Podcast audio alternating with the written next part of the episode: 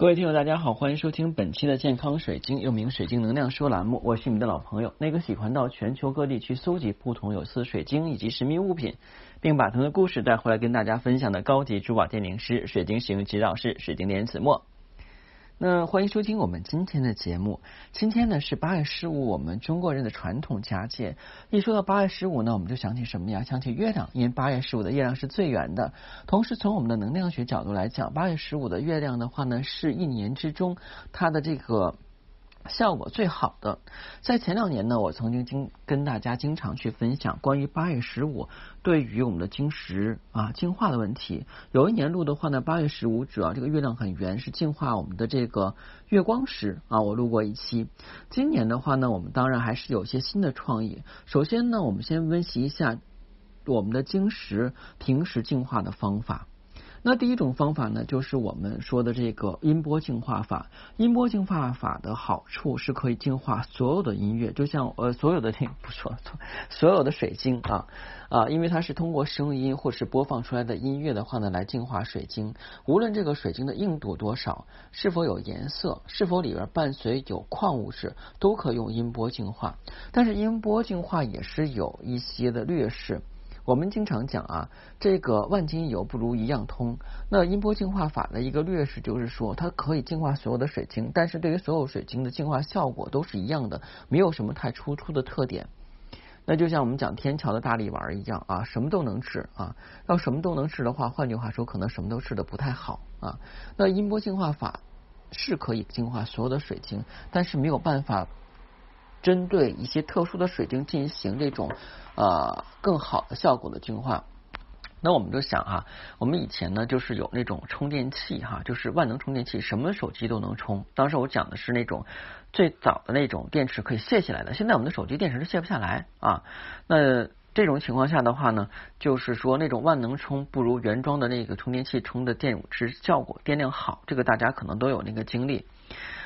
那我们的这个音波净化法就会出现这样的问题。那我们还有就是之前讲的日光法跟月光法，日光法跟月光法其实的话呢，很多人都知道，而且的话也是比较普遍性的使用。但是日光法跟月光法不能够净化有色的水晶，因为。日光它经常去照射的话，会使水晶变浅；月光呢是反射的话是太阳的能量，其实的话呢也是会去削弱水晶本身的颜色。所以这两种的话呢是不能够净化有色的水晶。那我们还有这种水冲法、跟进水法、海盐法。那这三种的话呢，顾名思义很好，那它不会去受到颜色的这个干扰。但是有一个问题。有很多镶嵌物品，比方说我们的戒指呀，或者是我们的这个吊坠啊，是用金银或者其他材质镶嵌的。那镶嵌顾名思义的话是嵌上去，而不是天然形成的。这样的话呢，我们要涂一些珠宝胶上去。那胶这种东西，如果经常在水里浸泡就会开，那界面就会掉下来，那也不好。而且有些金属是怕水的。啊，它因为会跟水里面的一些分子形成氧化，然后比方说生锈啊，一些金属可能会生锈或发生一些化学变化，所以也不能够浸泡到水里边啊。包括盐也是有腐蚀性的，所以没有办法。那有镶嵌物品的这种晶石的话，是就是有这种镶嵌性的晶石是不能够用水冲法啊、海盐法，还有就是我们的浸泡法的啊。那像青金石的话，它里边含有这个。铜啊，还有含有其他的金属物质是不方便放进去的。那之后还有一种就是我们的频率振动法，那是通过振动，然后的话呢，来去给晶石获得一定的能量。振动法的话呢，对于一些比较松软质地跟不硬的东西不行，比方说我们的朱砂啊、沙漠玫瑰。啊，还有就是其他的一些矿物，它的本身质地比较松散，还有我们的像绿松跟青金，那不能够用振动法放在振动仪上去振动是不行的。那之后还有一种方法是什么？还有一种方法就是讲的我们的这个冥想法，冥想法首先的话呢是你的能量够足，然后你可以把能量传输给你的晶石。如果你本身是属于一个虚弱或者说是一个伤身体状态不好的一个能量磁场，你所传输的能量的话是负能量，反而对晶石不好，所以冥方法也是不太适合的。嗯，还有香薰法。香薰法的话呢，或者是我们讲的这种精油香薰法，或者是我们的这个沉香香薰法，它是通过熏的那个烟，然后来净化晶石。但是有些晶石的话呢，它的密度比较低，像绿松的话密度比较低。如果你用香薰法去熏绿松，绿松很容易变成发黄的颜色，这也不适合啊。所以像这种情况来讲的话呢，很多晶石有对应不同的晶石方法。还有我们讲的晶洞法、晶簇法，硬度低于七的话呢，是不适合放进晶洞和晶簇里面，以免被划伤。那今天跟大家分享的晶石的净化方法呢，是针对八月十五，然后新的一个升级的一个月亮净化法。那当然这种方法的话呢，是比较独特的啊。如果你想了解更多有关水晶的，常识，或者说是啊，购买天然的水晶，不妨加我的私信，每期音频节目的文字介绍里有的英文名 R O G E R X C 一九八六，加我的时候请备注水晶听友要不通过。那今天呢，我们要准备的这个啊净化的器具都比较多。首先要准备一个脸盆啊，这个脸盆尽量是没有用过的。第二的话呢，准备一堆白色的天然的碎水晶石啊，碎水晶的那个碎石，这种东西的话很便宜，很廉价。之后准备纯净水啊，你如果家里边没有净水器的话呢，就买那个瓶装矿泉水，然后把它倒到那个盆里边去，然后把那个白色的碎水晶石能够淹没啊，呃淹没之后的话呢，我们可以找那些啊可以接受月光净化的晶石，放到这些碎水晶上，比方说我们的白水晶啊，然后我们的月光石啊，嗯，还有就是我们的这个呃奶油水晶。啊，这些的话呢，颜色不会随着月光照射话变色，放上去，在我们的这个盆的中间的话呢，再放一个小碗，最好是那种我们盛水果那个玻璃碗，尽量没有用过的。在玻璃碗上面的话，玻璃碗里边的话呢，放上一个带底座的白色的白水晶球啊，然后我们放到玻璃碗里边一个带底座白水晶球，不放在中间吗？左右两边的话呢，或者说那个。玻璃碗周围那个圈儿，我们可以放上那些我们需要去净化的那些水晶，无论是有没有颜色的啊，或者说无论硬度高不高的，无论怕不怕水的啊，比方说镶嵌物品都可以放到那一圈儿。然后呢，在晚上啊，到晚上就是天儿早一黑的话，放到阳台，或者说你家有小院儿的话，放在小院儿能够对照月亮的地方。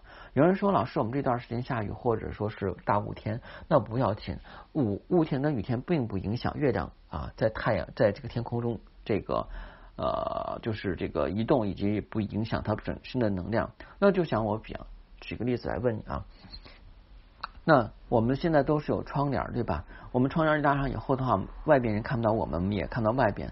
但是不代表你拉上窗帘以后的话，外边的物品不存在，对不对啊？这个也是道理。月亮的能量的话呢，会。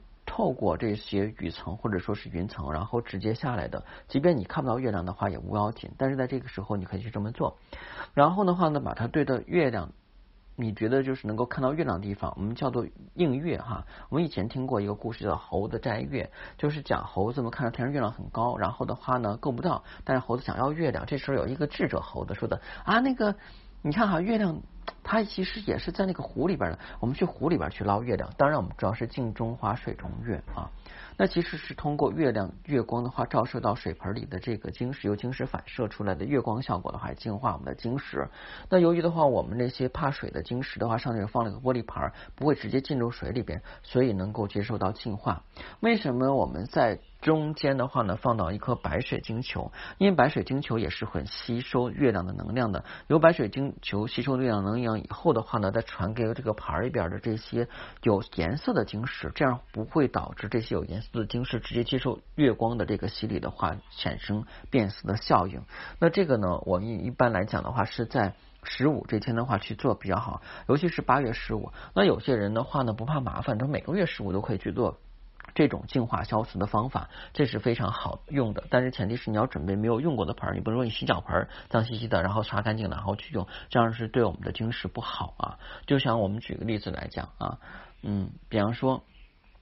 你洗过脚的洗脚盆，你刷的干净以后用的盛饭，肯定你不会这么干，对吧？嗯，因为你会觉得心里边很膈应啊。当然，晶石也会这样的啊。然后就准备那个没有用过的碎白水晶，然后铺一层。然后我们这个盆里的水放多少呢？这个盆里的水的话呢，啊，没过这个白水晶啊，你可以多放一点，但是要保证你那个玻璃碗啊，玻璃碗的话呢，就是不会因为这个水放的太少的话呢，哎，就是。这个放的太多的话，就是把玻璃碗给溢进去了啊，就是呃把玻璃碗放到我们的这个脸盆的中间，周围放上一圈白水晶碎石，再倒上纯净水，然后呢这个玻璃碗呃，就是这个水的话呢，不要没过玻璃碗。比方说的话呢，这个水的这个水位池到玻璃碗的四分之三处啊，或者说到它的三分之二处就可以了。然后里边放上一颗带底座的白水晶球。为什么要放底座？放底座的话，这白水晶球是不跟其他的晶石跟相挨，您的底座有高度。然后在底座下面的话，可以放你的什么戒指呀、小项链呀、镶嵌的这种啊。那这种也是一种非常净化、非常好的方法，大家可以去试一试。当然的话，我们还是讲一讲。你信则有，不信则无。如果这个方法的话，你对它保持一种怀疑态度或者是以别，那你就不要去做了。因为我们所有讲的话是心念法是最大的，就是说我们心有能量，然后都按照这个方法去做。啊，这个肯定是有效果。就像我们如果有人病了开药的话呢，你相信这个大夫，然后他给你开的药去按时吃，那你病肯定就好了一半了。如果你对这个大夫相一想，这可能看好病嘛，然后被别人拉去去吃那个药，然后的话这个病可能就好的很慢，或机会不会好。我们讲啊，药也好，精神也好，都是辅助的因缘，它没有办法的话呢，让你能够一拿着东西以后马上立竿见影的效果。其实还是我们自身的一个调理。当然的话，这些外。间的辅助能够帮助我们更好调理身体，就像原始社会的时候，你原始人是住在山洞里边的，或者是住在外边，那他生活质量就会很差。你要说的话呢，他不能生存也不是，只不过的话他没有山洞遮风挡雨避寒，他很容易生病，很容易被冻死。就像我们一样，我们现在有房子去居住，所以的话我们的生活条件会慢慢变好。如果你在大野地里边的话，你什么都没有，衣就是只有件衣服，然后的话你可能就会觉得不舒服。但是前提是我们自我的感觉良好，这很重要啊。因为我举的例子不知道恰当不恰当啊，希望我说的这些比较啰嗦的话，你们能够听明白。再次祝福大家中秋快乐！中秋节呢，可能是大家一家团圆的日子。当然，有些人还是在奋战在我们的这一线岗位，比方说我们这个呃医生啊，还有我们的这个警察。啊，还有我们边防战士，还有其他各行各业在中秋节值班的人，在此呢，我衷心的代表我个人，还有我们梵音频道，祝福大家吉祥如意，身体健康，事事顺利，还有希望大家在合理合法的情况下多赚 money 啊！好，谢谢大家，再见。